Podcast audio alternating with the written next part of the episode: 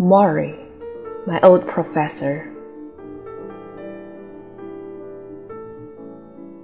Have you ever really had a teacher?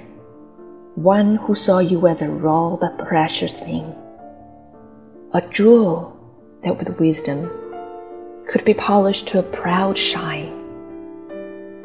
If you are lucky enough to find your way to such teachers, you will always find your way back.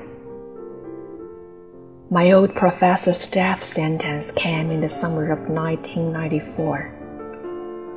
Doctors guessed he had two years left. Morrie knew it was less. But my old professor had made a profound decision, one he began to construct the day he came out of the doctor's office with a sword hanging over his head. Do I wither up and disappear? Or do I make the best of my time left? He had asked himself. He would not wither. He would not be ashamed of dying.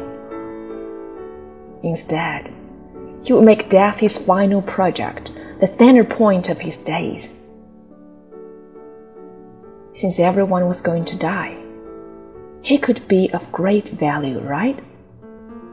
He could be searched, a human textbook. Study me in my slow and patient demise Watch what happens to me. Learn with me. Morrie would walk that final bridge between life and death and narrate the trip. The last class of my old professor's life had only one student. I was the student. The last class took place once a week in his house, by a window in the study where he could watch small hibiscus plant shed its pink leaves.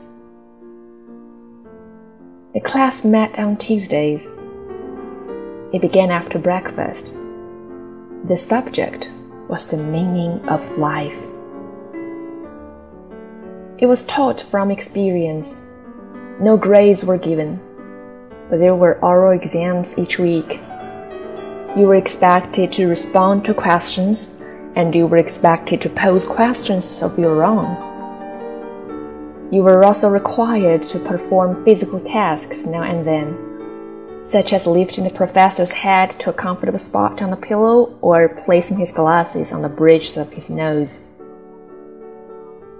Kissing him goodbye earned you extra credit.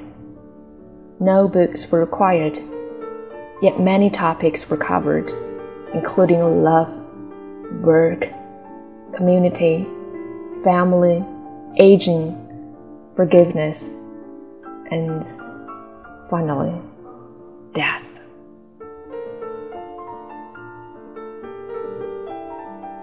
I look back sometimes at the person I was before I rediscovered my old professor.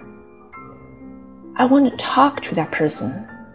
I want to tell him what to look out for, what mistakes to avoid I want to tell him to be more open, to ignore the lure of advertised values, to pay attention when your loved ones are speaking, as if it were the last time you might hear them.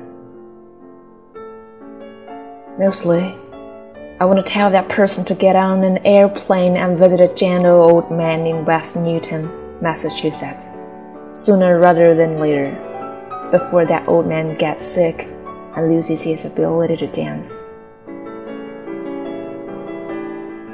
I knew I cannot do this. None of us can undo what we've done or relive a life already recorded.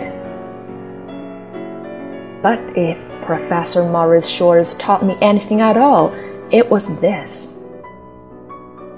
There is no such thing as too late in life.